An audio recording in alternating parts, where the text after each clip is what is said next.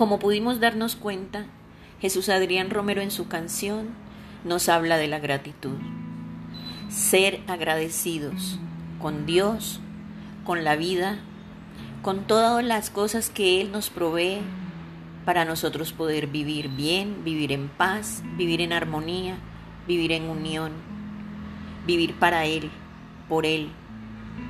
Es una forma hermosa de nosotros demostrarle que lo amamos con nuestro corazón limpio, que lo amamos de verdad, que estamos dispuestos a dejar muchas cosas que nos atan y entregarle a Él lo más puro que tenemos.